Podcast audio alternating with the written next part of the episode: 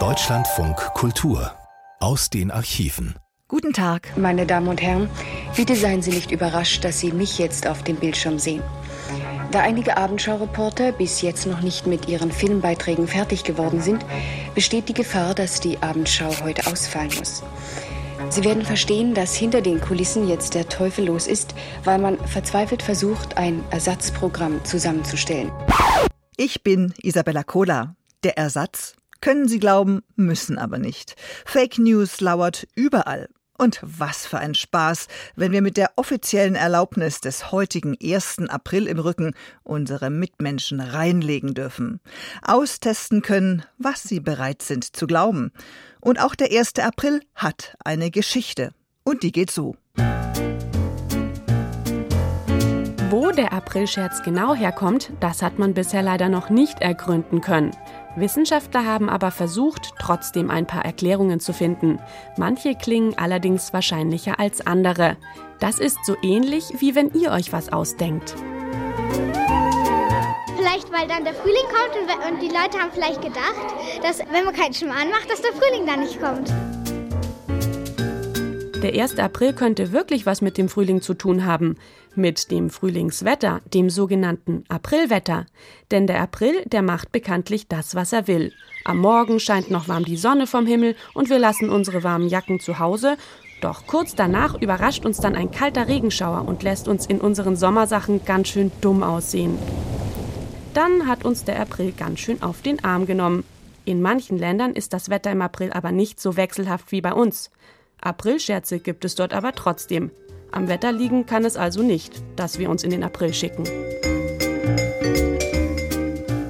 Viel wahrscheinlicher ist es, dass sich der Ursprung des Aprilscherzes irgendwo aus der Geschichte ableiten lässt. Vielleicht war es mal ein ganz trauriges Jahr und dann hat sich der König gedacht, ja, also an dem 1. April halt muss ich mal einen Scherz machen, damit mal wieder lustiger wird. Nicht schlecht geraten. Manche sagen tatsächlich, dass ein König wenigstens zum Teil am Aprilscherz schuld ist. Denn als der französische König Karl IX. 1564 beschlossen hat, dass das neue Jahr nicht wie bisher am 1. April, sondern am 1. Januar beginnen soll, da gab es erstmal ein Chaos. Manche konnten sich das einfach nicht merken. Jeder, der dann trotzdem am 1. April das neue Jahr feiern wollte, der wurde von den anderen als Aprilnarr ausgelacht und mit Streichen geneckt.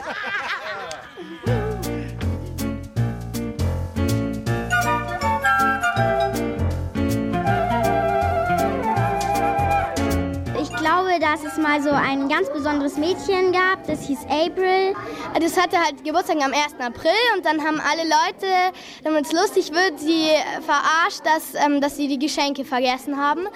Und das, weil sie halt April hieß und am 1. April Geburtstag war das dann der Aprilscherz und dann wurde der verbreitet. Es ist wirklich wahr, dass am 1. April ein Fest für ein ganz besonderes Mädchen gefeiert wurde, und zwar das Venusfest. Denn die Göttin Venus heißt auf Griechisch Aphrodite, und dieser Name ist verwandt mit dem lateinischen Wort Aprilis, also April.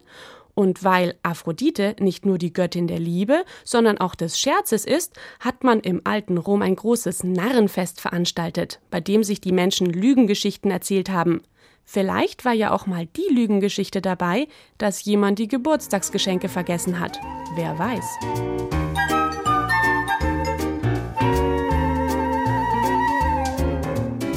In Bayern hat man übrigens zum ersten Mal im Jahre 1618 davon gesprochen, jemand in den April zu schicken. Und rund 100 Jahre später hat man in Würzburg sogar einen Reim über den Aprilnarren gemacht. Heute ist der 1. April, da schickt man den Narren, wohin man will.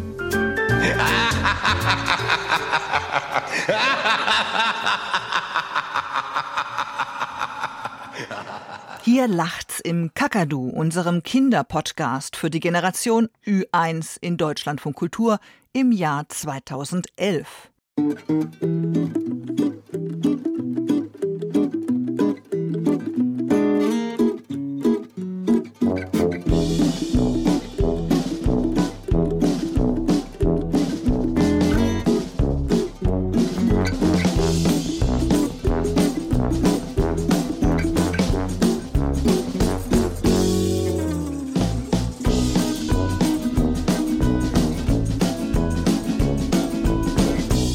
Gerade in der Pandemie nutzten viele auch WhatsApp, um zum Beispiel die lieben Eltern scheinbar zufällig vom angeblichen Drogenkonsum ihres Sohnes zu informieren. Schreibe in den Familienchat die Nachricht. Der Stoff war richtig gut. Ich nehme diesmal die doppelte Menge. Selbe Stelle wie immer. Bis später. Und kurz danach noch hinterher schicken? Oh, sorry. Das war nicht für euch. Ignoriert die Nachricht einfach.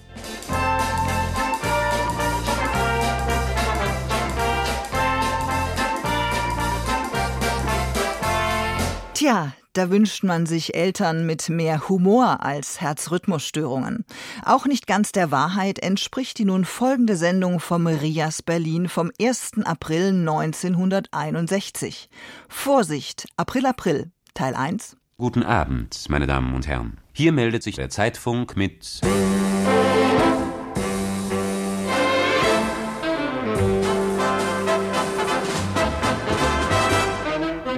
Aktuelles zum Wochenende. Mit dem Versuch, Sie schnell noch ein wenig aufs Aprilglatteis zu führen. Also mit dem traditionellen Aprilzeitfunk Dichtung und Wahrheit. Das Aprilglatteis kommt jetzt. Als Chronisten haben wir uns an den Kalender zu halten und der schreibt vor, heute wird gescherzt. Und glauben Sie uns bitte, es ist gar nicht mehr einfach, noch etwas Neues zum 1. April zu finden. Der Fahrstuhl auf die Siegessäule und das Horoskop für die lieben Haustierchen sind bereits als Aprilscherze erfunden. Dennoch gaben wir uns redliche, alberne Mühe. Und nun bitte aufs Aprilglatteis.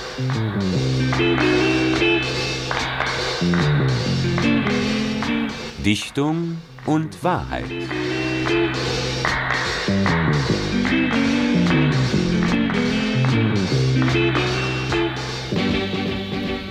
Die Bauern West- und Ostdeutschlands sind in einen Konkurrenzkampf getreten.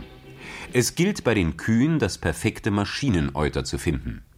Allein in der westdeutschen Landwirtschaft werden heute mehr als 250.000 Melkmaschinen verwendet. Doch nicht jedes Kuheuter in West- und Ostdeutschland eignet sich für die genormten Melkmaschinen. Und so kam es zu dem Wettbewerb um die Züchtung des Maschineneuters. Dichtung oder Wahrheit? Wir sprechen mit einem Zuchtfachmann. Man kann also das Euter einer Kuh züchterisch an die Bedürfnisse der Melkmaschine anpassen. Das klingt etwas merkwürdig zunächst, aber man ist auf dem besten Wege. Sehen Sie mal, es ist doch so, die Maschine ist ja doch genormt und kann nun nicht für jedes Euter besonders hergestellt werden. Das leuchtet ja ein. Ja. Und dann gibt es eben äh, Kühe, die haben Euter mit verschiedenen Zitzen. Das heißt, die Zitzen, das wissen Sie, mhm. sind verschieden ausgebildet. Die Maschine ist aber nun gleichmäßig geformt. Nun kann es also vorkommen, dass die Sache nicht funktioniert, nicht wahr? Dass also ein Zitzenbecher dieser Maschine anders melkt als der andere, weil eben das Euter verschieden beschaffen ist. Es gibt natürlich auch Kühe, vor allen Dingen in Nordfriesland, die haben also sehr tief hängende Euter. Da ist die Schwierigkeit, dass die Melkmaschine mit ihren Schläuchen und ihrem Mechanismus unten in der Streu schleppt, sie verschmutzt, das hat man auch nicht gern. Hm. Hat man da nicht versucht, die Stelle umzubauen, indem man vielleicht einen Graben schuf darunter? So etwas kann man machen, wenn man also größere Ställe hat und hat einen Melkstand. Das heißt, die Kühe werden nicht mehr am Ort und Stelle gemolken, sondern werden in einen Melkstand getrieben und dort gemolken. Dann lässt sich das natürlich einrichten. Dann brauchte man also das nicht. Ja, wir sprachen aber davon, dass die Züchterverbände nun ein ganz bestimmtes Euter heranzüchten wollen. Was geschieht nun aber mit den anderen Kühen? Ich meine, die sind gar nicht zu melken mit der Melkmaschine. Das will ich nicht sagen, aber mit Schwierigkeiten. Ist denn die Anordnung der Zitzen immer die gleiche? Nein, das ist nicht immer so. Sie haben Kühe, da sind zwei Zitzen stärker entwickelt, sagen wir mal die nach hinten gelegenen, und während die nach vorne gelegenen schwächer entwickelt sind. Aber ich sagte ja schon zu Anfang, die Maschine ist nun ganz gleich und soll nun auf allen Sitzen gleichmäßig gut passen. Das tut sie aber nicht. Das tut sie aber dann, wenn Sie ein Euter haben, was wirklich gleichmäßig geformt ist. Ja, glauben Sie, dass durch Züchtungsversuche ein maschinenanpassungsfähiges Euter geschaffen werden kann? Man kann zum Beispiel Muttertiere, die eben ein ungleichmäßiges Euter haben oder in deren Viertel, in deren einzelnen Euterviertel verschiedene Milchmengen anfallen. Das kann man nämlich messen durch gewisse Kontrollmaschinen wird man nicht weiter zur Zucht verwenden, sondern wird sich an die Muttertiere halten, die diese guten Eigenschaften des Euters aufweisen. Sind Sie der Meinung als Fachmann, dass das technisch angepasste Euter Zukunft hat? Das wird für lange Sicht gesehen wohl der Fall sein. Im Übrigen deckt es sich an sich mit den alten Ansprüchen der Züchter an ein gutes Euter. Das sogenannte Melkmaschinen-Euter ist im Grunde genommen das Zuchtziel, was auch schon früher von den Züchtern angestrebt wurde.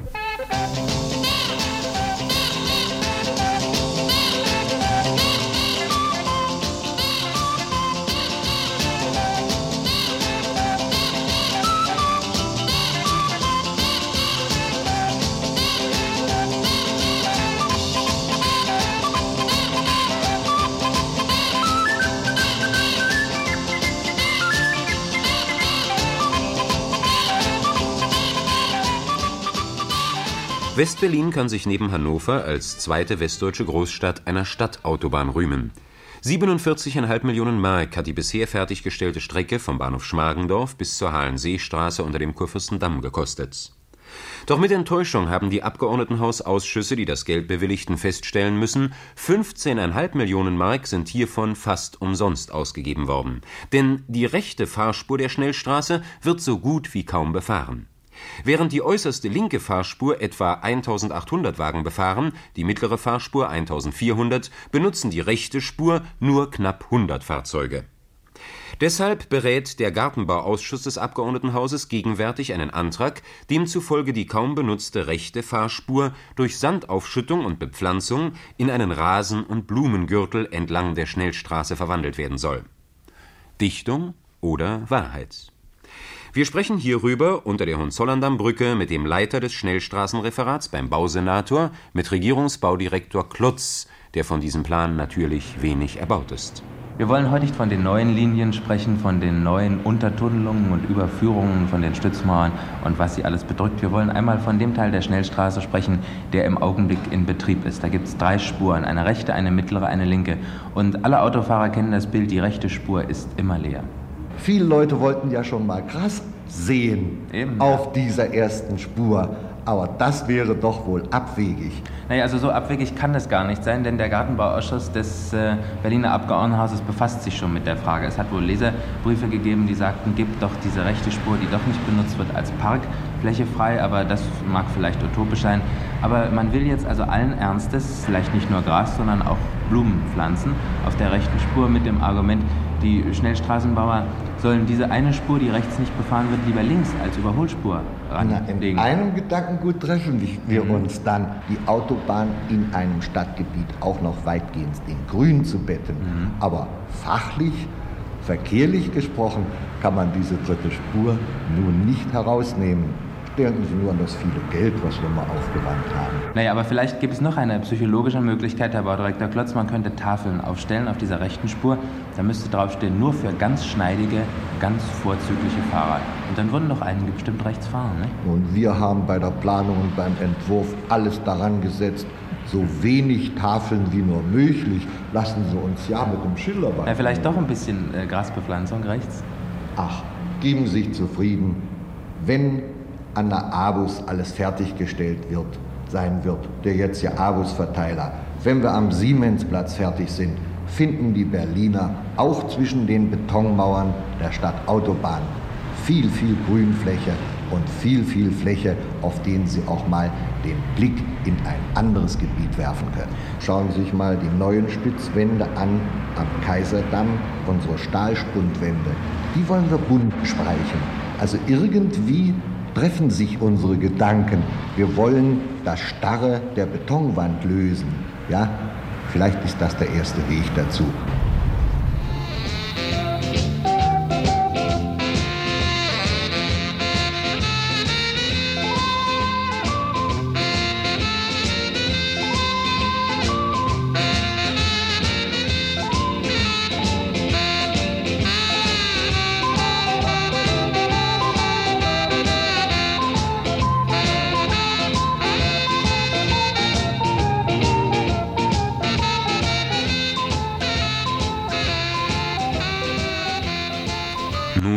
Kunst. Da überraschte uns in dieser Woche die Meldung, der in Wien geborene, in Amerika lebende Autor Frederick Loewe hat von einer amerikanischen Fernsehgesellschaft den Auftrag erhalten, die Memoiren des französischen Staatspräsidenten General de Gaulle zu einem Musical zu verarbeiten. Loewe ist der Autor des Erfolgsmusicals My Fair Lady. Die Meldung kam aus New York. Dichtung oder Wahrheit? Wir erlauben uns, dem Autor eines nicht sehr respektvollen Unterfangens einige respektlose Ratschläge zu geben.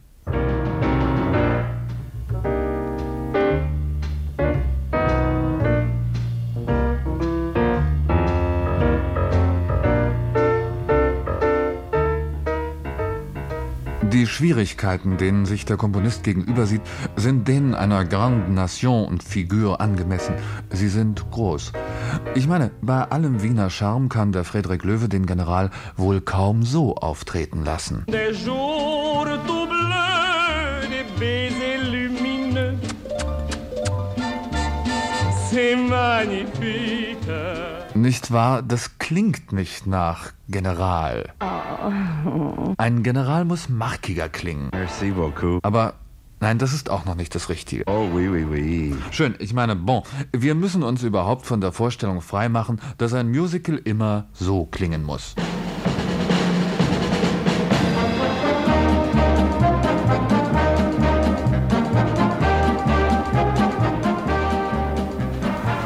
Frederik Löwe hat jüngst ein neues Musical am Broadway herausgebracht, das zur Zeit des Königs Arthur und seiner legendären Tafelrunde spielt.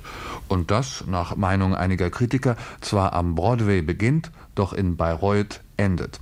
Der Komponist hätte für sein De Gaulle Musical also Vorbilder aus der Opernmusik von, ja, von den Anfängen bis zur Gegenwart.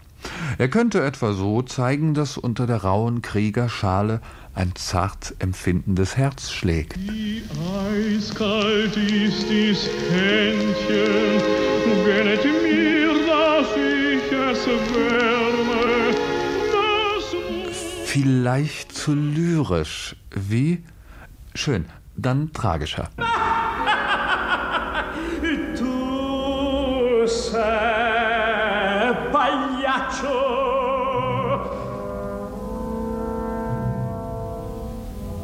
Naja, vielleicht wäre Figaros Hochzeit ein besseres Vorbild.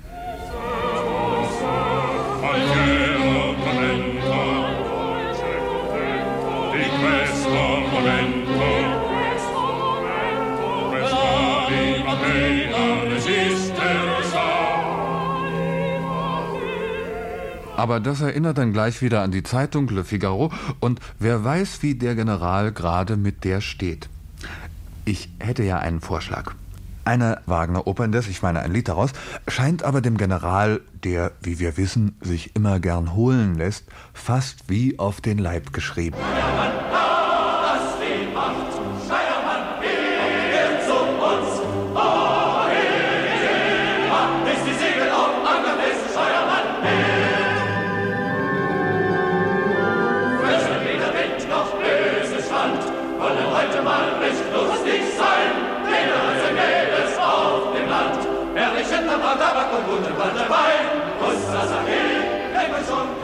Man müsste hier den Text natürlich ein bisschen ändern. Steuermann, lass die Wacht ist ja wieder politisch zweideutig.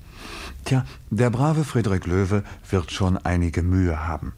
Auf jeden Fall wagen wir zu prophezeien, dass Vive la France! gerufen werden wird, möglicherweise auch Oh la la. und dass ein hübscher Titel doch zum Beispiel Mon cher Monsieur wäre, n'est-ce pas?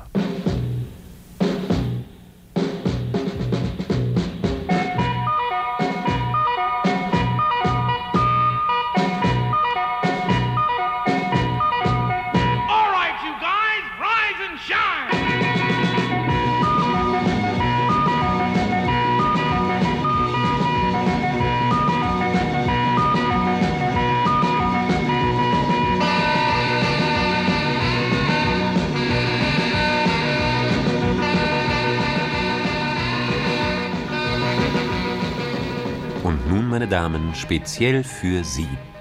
Die Selbstbedienung ist zu einer Zeiterscheinung geworden, zu einer typischen Erscheinung unserer hastigen, alles vereinfachenden Zeit.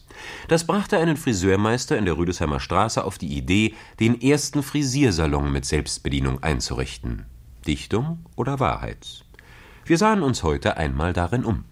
Vor mir sitzt ein Herr, der sich gerade rasiert. Entschuldigen Sie, das könnten Sie natürlich auch zu Hause, aber Ja, natürlich, aber erstens stehe ich im öffentlichen Leben, nicht wahr? Meine Zeit ist immer sehr bemessen und ich muss sagen, ich kann das hier nur sehr begrüßen, ja? ja, das Wunderbar. also großartig. Also wie gesagt, in fünf Minuten bin ich fix und fertig. Ich gebe nur an der Kasse und bezahle und gehe raus. Ne? Ja, das ist also wirklich eine sehr moderne Idee und ich glaube, die lag ja auf der Hand. Selbstverständlich stehen meine Fachkräfte immer noch für Ratschläge und für Hilfestellungen zur Verfügung. Aber im Allgemeinen möchte ich sagen, ist doch jede Dame bei uns im Salon so weit mit ihrem Kopf vertraut und kennt ihre Wünsche so sehr, so gut, dass sie genau weiß, worauf es ankommt. Und wir haben hier, wenn ich Ihnen das mal zeigen darf, sämtliche Geräte, wie Sie sie aus den modernen Salons kennen. Und wir liefern im Grunde alles. Also Handtücher, Kittel, Ingredienzien und Essenzen, Tönungen, Spülungen, was dazu nötig ist. Dazu selbstverständlich Klammern, Wickel, Hauben. Eine besonders hübsche Idee. Die Kundinnen werden alle mit einem zartrosa Kittel angezogen und die Herren haben einen himmelblauen an. Das ist natürlich auch äußerlich schon ein sehr hübsches Bild. Wie ist es aber nun mit den Preisen? Ich meine, ganz ohne Geld kann man sich natürlich hier auch nicht. Nein, äh, der technische Aufwand ist in unserem Salon natürlich genau derselbe wie in den bisher üblichen. Aber es fällt ein wichtiger Punkt, der bisher die Preisgestaltung beeinflusste, weg. Und zwar die Dienstleistung unseres Personals. Und das macht sich doch in einer spürbaren Preissenkung äh, bemerkbar. Ja, nun kann man sich natürlich die Haare allein einlegen, aber mit dem Auskämmen ist es ja vielleicht nachher doch besser, wenn man eine Freundin mitbrächte oder so. Ja, das haben wir überhaupt festgestellt, dass unsere Kundinnen immer paarweise erscheinen. Da ist zum Beispiel die Mutti mit ihrer Tochter. Erst behandelt die Mutti ihre Tochter und dann weiß auch die Tochter, was ihrer Mutti am besten steht. Sie haben sich das vielleicht zu Hause schon ausgedacht. Oder, das haben wir erlebt, dass zum Beispiel ein Vati mit seinen beiden Buben kam und ihnen die Haare schnitt. Der hatte sich sehr gut angestellt, ja. Ich gab ihm natürlich die Maschine erst, ja, die musste er. Natürlich hat es etwas geziebt, ja. Na, der Sohn musste sich ja leider damit abfinden, ne? Weil durch die Selbstbedienung leidet ja das Werkzeug mehr, als wenn es ein Fachmann in der Hand hat. So, und hier kommt eben eine Dame unter der Haube vorgekrochen. Sie haben das selbst eingelegt, ja? Jawohl, ich habe selbst eingelegt und ich werde mich auch selber auskämmen. Und ich muss sagen, ich finde das wunderbar. Ja, nun müssen Sie sich aber doch hinten auch auskämmen. Ich meine, wird äh, das die Herr Dame... Brettschneider, bitte helfen Sie doch unserer Kundin. So, darf ich mal? Letzten Schliff noch. Ja. Mhm. Ganz fantastisch Letzten vorne geworden. Ist aber sehr schön geworden, nicht? Sehr schwungvoll da vorne den Pony ins Gesicht frisiert. Das hat sie schon sehr hübsch alleine gemacht. Machen Sie das zu Hause sonst auch immer? Ja, das mache ich zu Hause eigentlich auch. Bloß hier ist es natürlich sehr schön. Viel bequemer, und ja. bequemer, weil man ja unter der Haube trocknen kann und das kann man zu Hause natürlich nicht. Ja, jetzt schneidet er Ihnen hinten noch was. Wollten Ja, Sie das das? durfte er. Ja, ja, das durfte das er. durfte er. Na, Meine schön. Erlaubnis.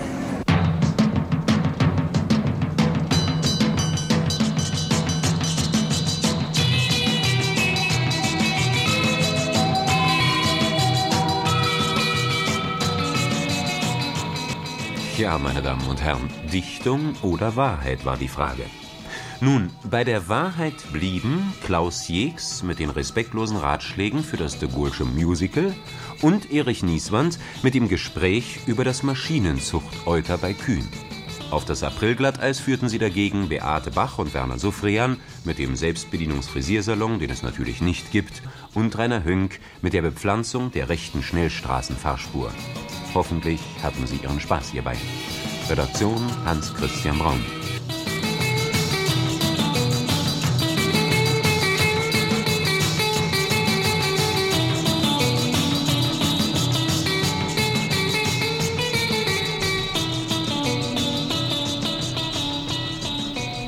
Na, recht behalten oder reingefallen? Es gibt noch eine Chance. Selbes Programm, selber Anlass, neue Ideen ein Jahr vorher. 1960 also, aber ohne Auflösung, sodass Sie in der Folge Tage und Nächte lang die attraktive Gelegenheit haben, grübelnd am Rad zu drehen. Vorsicht, April, April, Teil 2. Meine Damen und Herren, zum 1. April.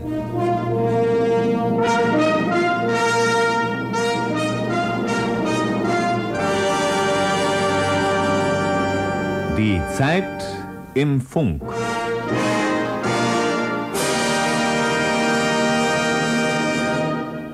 Einmal im Jahr berichtet der Zeitfunk Geschehenes und Gesponnenes.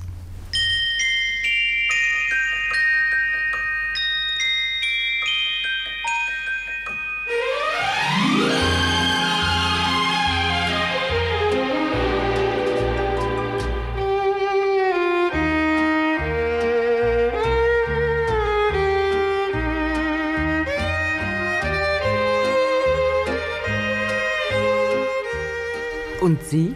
Wollen Sie von den wertvollen Preisen einen gewinnen? Bewaffnen sich bitte mit Papier und Bleistift. Schreiben vor, hören, aufmerksam, überlegen, wägen ab und tragen ein. Hinter die Nummer des Beitrages. Echt oder falsch?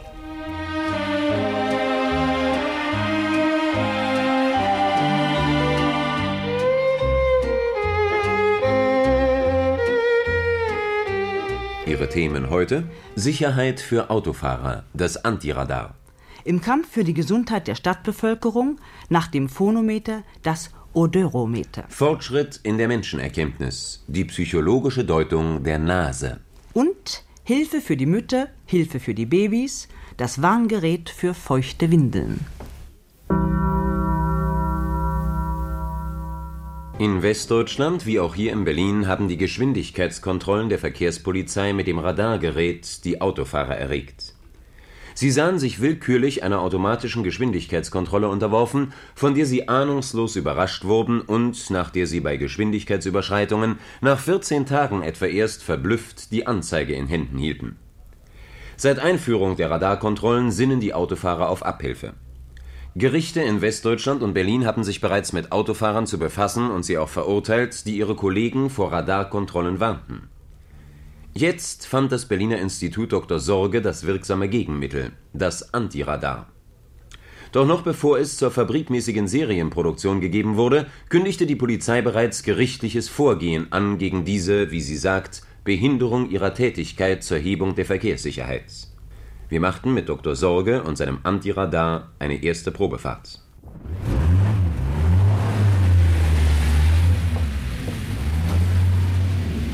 Wir waren zuerst auf dem sogenannten Konterradargerät. Es handelt sich hier um ein Gerät, welches also mit einer sehr hohen Frequenz arbeitet und mit sehr starken Kondensatoren. Es ist natürlich ein großer Energiebedarf notwendig, denn er muss ja stärker sein als der Radarsender.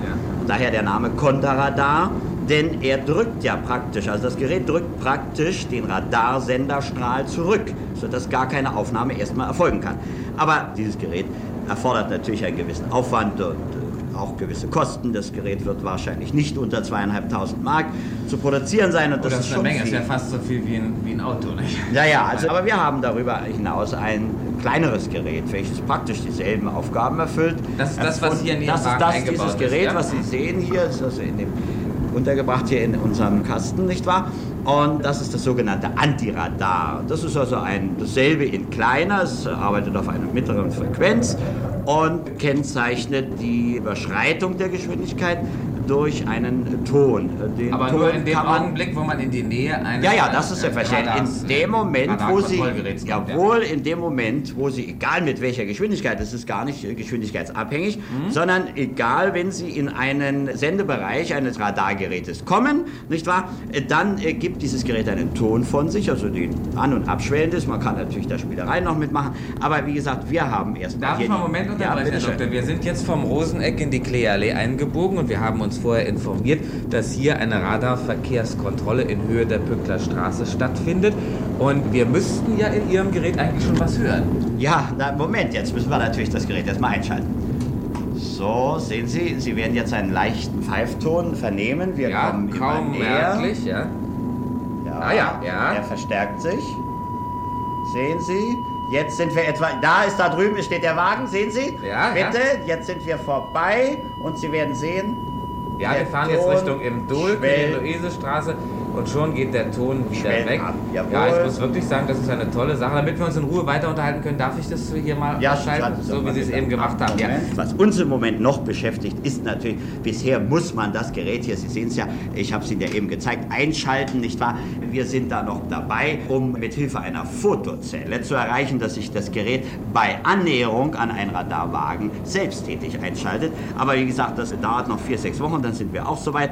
Im Moment haben wir natürlich zur Verfügung, in den Mehrzahl der Wagen ja, sowieso die Autoantennen, die verwenden wir natürlich, denn äh, da ist unser Gerät angekoppelt und das muss ja sein. Wir müssen einen Sender, eine Antenne natürlich haben, um die Radarstrahlen aufnehmen zu können und wollen nun also mit Hilfe einer Fotozelle, die vorne unter dem Kühler untergebracht wird, dann auch das Einschalten automatisieren, sodass man nicht ständig mit eingeschaltetem Gerät, und es braucht immerhin doch etwa 30 Watt, zu fahren braucht.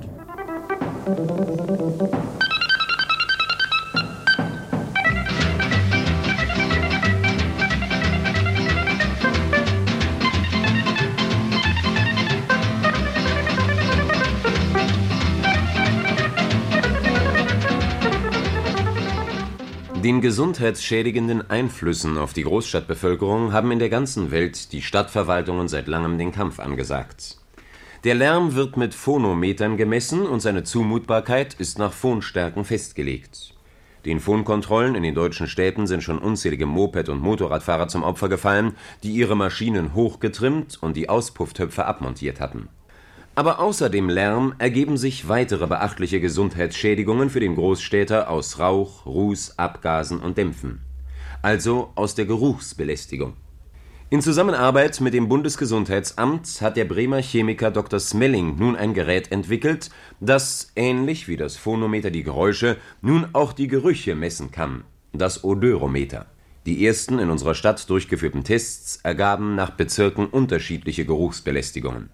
Über das Funktionieren des Odörometers sprachen wir mit Dr. Smelling. Geräusche haben wir uns inzwischen in Phone eingeteilt. Das gab es aber noch nicht für Gerüche.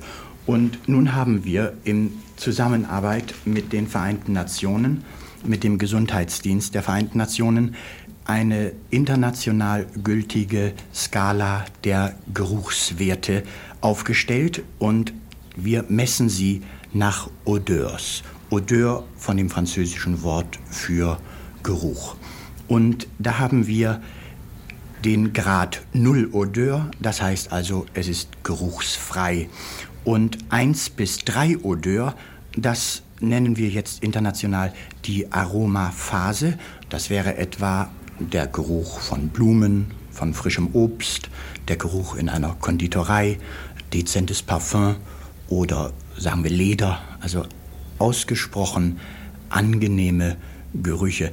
Darf ich Ihnen das bitte mal zeigen? Ja, Mein. Odörometer. Ja, das ist ein Gerät, das sieht eigentlich so aus wie ein Kofferradio, hat ein Kabel und an dem Ende dieses Kabels ist eine Art Schnorchel mit einer draufsitzenden Membrane. Es ist batteriegespeist und ist mühelos transportabel wie jedes Kofferradio.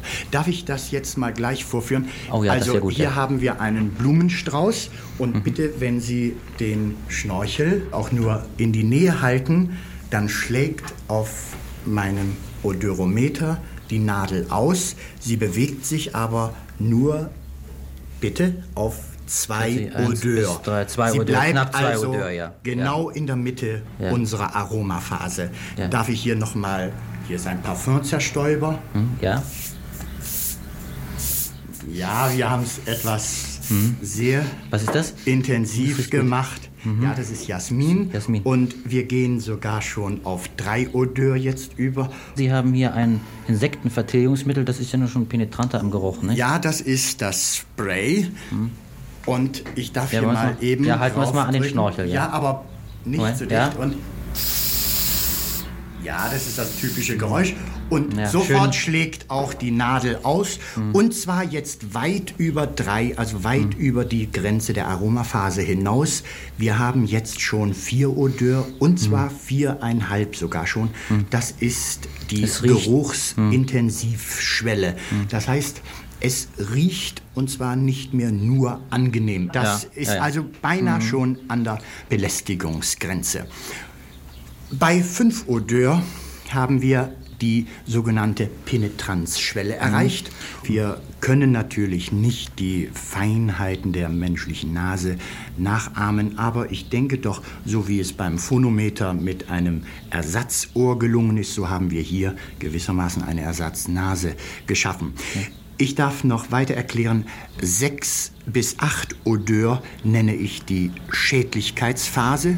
Das sind zum Beispiel Rauchbelästigung, Benzindünste und Auspuffgase. Und neun bis zehn Odeur, das ist bereits die Gefahrenphase. Das sind also Ausdünstungen von Chemikalien und das ist Giftgas.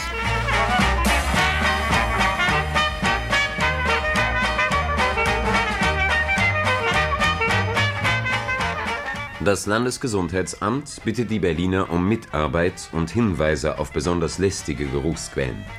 Telefonnummer 83 99 01.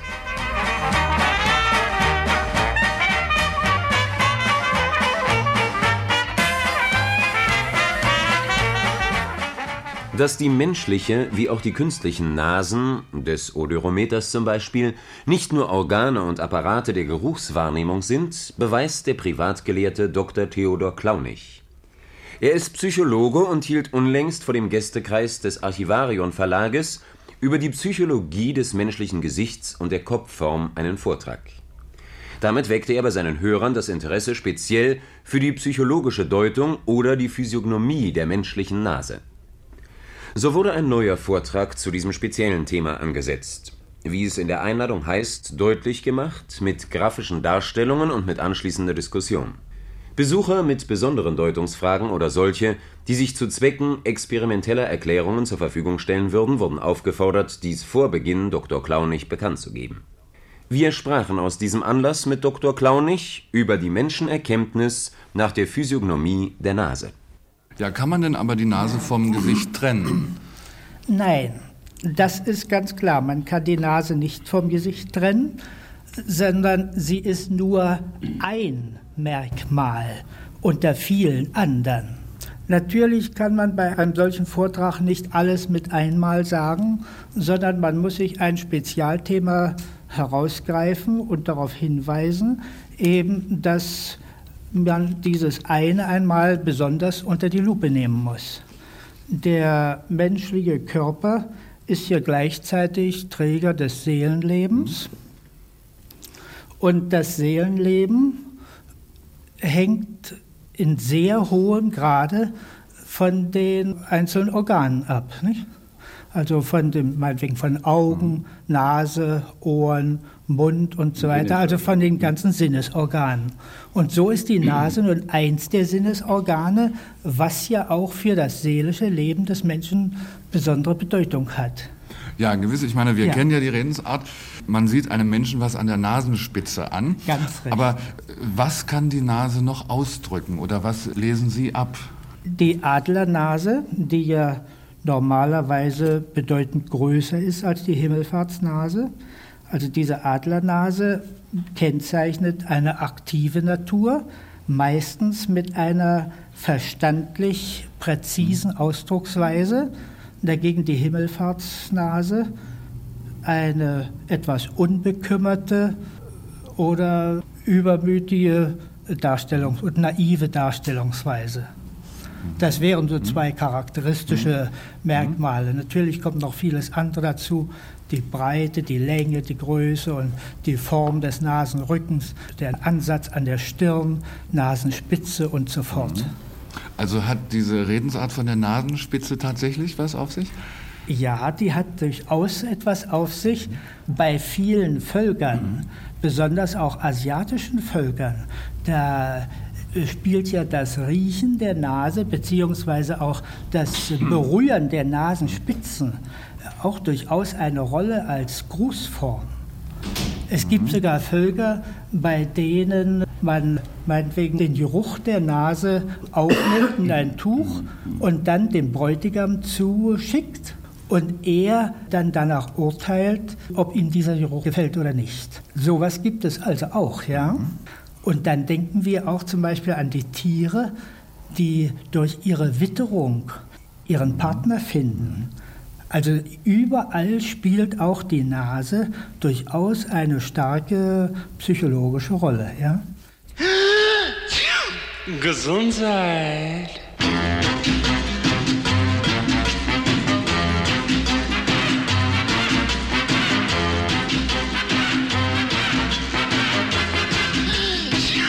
Gesundheit. Der letzte Beitrag schließlich, meine Damen und Herren, ist ein Thema für Frauen, von Männern jedoch fachmännisch abgehandelt. Und es ist eigentlich auch eine Angelegenheit hin und wieder für unser Geruchsorgan, die Nase. Die Babys sehen herrlichen Zeiten entgegen. Die qualvollen Tage der nassen Hose sind vorbei, Gummi wie Strampelhose versteht sich. Ein findiger Kopf, oder wenn Sie wollen auch gequälter Vater, erfand die Windel, die im nassen Zustand die Mutter alarmiert. Der Fortschritt schreitet wirklich fort, wie Sie gleich hören werden. Ist auch das Schreien keine Sünde, so hat es doch spezielle Gründe. Die Gründe sind, das weiß jede Mutti, das Baby wird nass. Und wenn das Baby nass wird, dann hat es über kurz oder lang Unbequemlichkeit, Schmerzen vielleicht sogar. Und wer könnte es dem Kind verdenken, dass es dann schreit, nach der Mutti ruft? Leider immer zu spät. Es ist schon passiert. Ja, so ein Kind hat auch häufig schon mal die ganze Nacht nass gelegen. Und da braucht sich niemand zu wundern, wenn das Kind eben ständig schreit. Das ist dann so ungefähr wie der Bohrer des Zahnarztes, wenn er auf den Nerv kommt. Dagegen ist kein Kraut gewachsen. Auch die modernste Windel kann das ja nicht verhindern. Der Gedanke, die Überlegung war, man müsste es tun, eigentlich bevor es passiert. Und das geht natürlich so schnell nicht und so leicht nicht. Aber man könnte es tun im gleichen Augenblick, in dem es passiert. Und dann wäre ja noch Zeit genug für die Mutti, das Kindchen wieder in Ordnung zu bringen. Wie sind Sie auf die Idee gekommen? Ja, da ist eigentlich meine Frau dran schuld.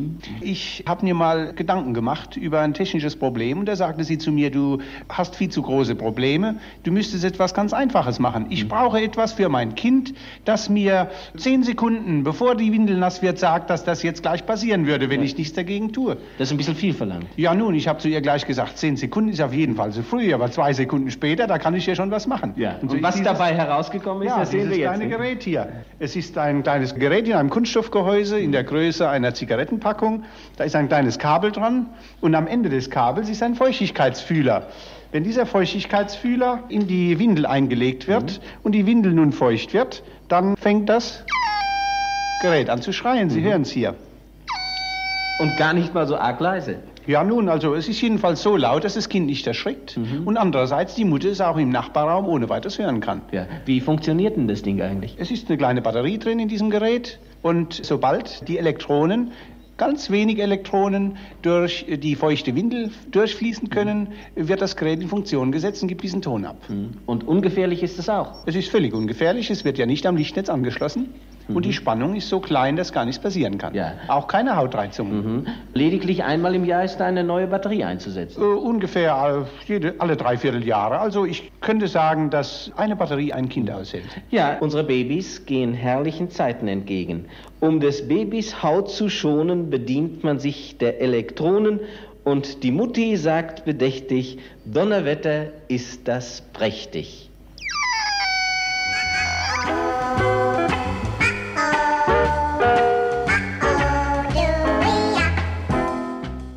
PS Glückliche Mütter nur eines Babys, arme Mütter von Zwillingen oder gar Drillingen.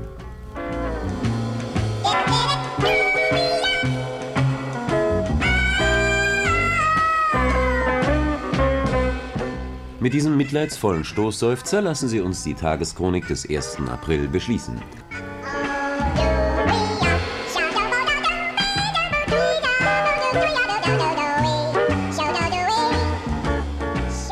Und meine Damen und Herren, vergessen Sie nicht, echt oder falsch. Einsendeschluss 8. April, Poststempel gilt. Adresse Rias Berlin, Schöneberg, Aprilsendung. Als Gewinne winken Ein Telefunken Fernsehgerät, ein Möbelhübner Fernsehsessel, Eine belichtungsautomatische Vogländerkamera, Vito CD mit Ledertasche und Zubehör von Foto Vegatz, eine Weinrich-Ferienreise acht Tage nach Greinau mit Fahrt, Übernachtung und Vollpension im Mai oder September, eine Brücke vom KDW, ein norwegischer Regenanzug vom Hamburger Laden Charlottenburg, eine Sitz- und Liegeluftmatratze der Firma Tausendfreund Charlottenburg, drei große Präsentkörbe mit Erzeugnissen der Berliner Milchwirtschaft, außerdem Bücher des Ullstein Verlages, darunter die Lexika Das kluge Alphabet und das Lexikon der Musik, schließlich zehn Jahresabonnements der Radiorevue. Also echt oder falsch? Einsendeschluss 8. April. Der Zeitfunk wünscht viel Kopfzerbrechen und viel Erfolg.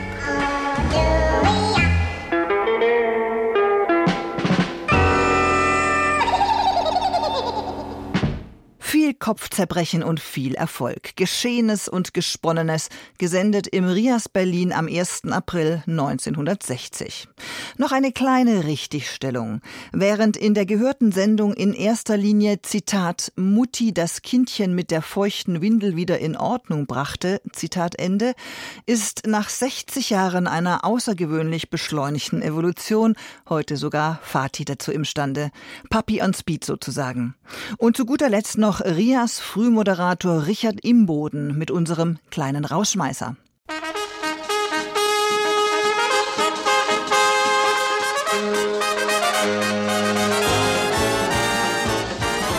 Berlin am Morgen.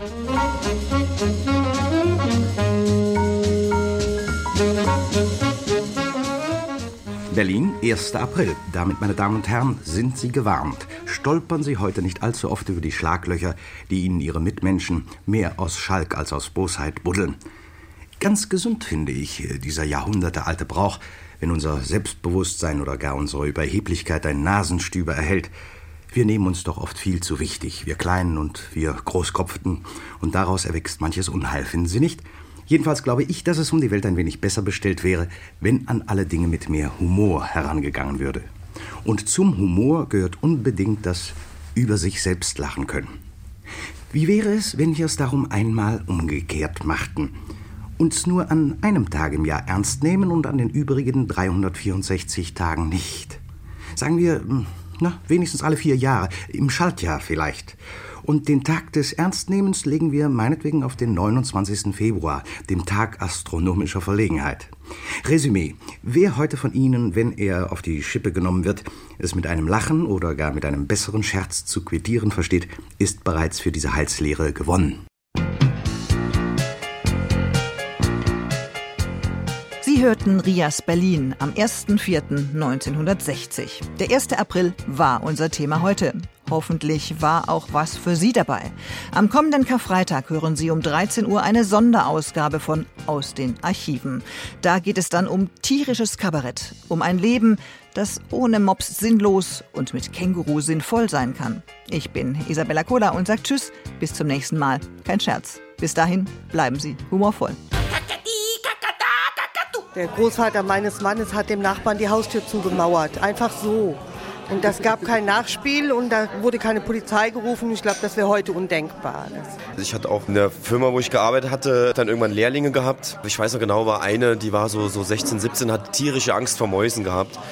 Und da habe ich dir gesagt, so, es ist Tradition bei allen Lehrlingen und du musst jetzt runter in den Keller. Wir haben da ein paar Mäusefallen aufgebaut, aber Lebendfallen und sie soll die bitte einfangen und dem Chef auf den Tisch legen. Aber die war halt so sensibel und die hat dann wirklich geweint. Da habe ich im Schwimmbad gearbeitet und dann haben die gesagt, ich soll zum Chef gehen und soll sagen, wir bräuchten einen Eimer Rutschbahnfett, um die Rutschbahn dass die wieder gleiten. Da ich keine Ahnung hatte, bin ich dann hin und hab das so gesagt. Ne? Und dann kam dann April, April.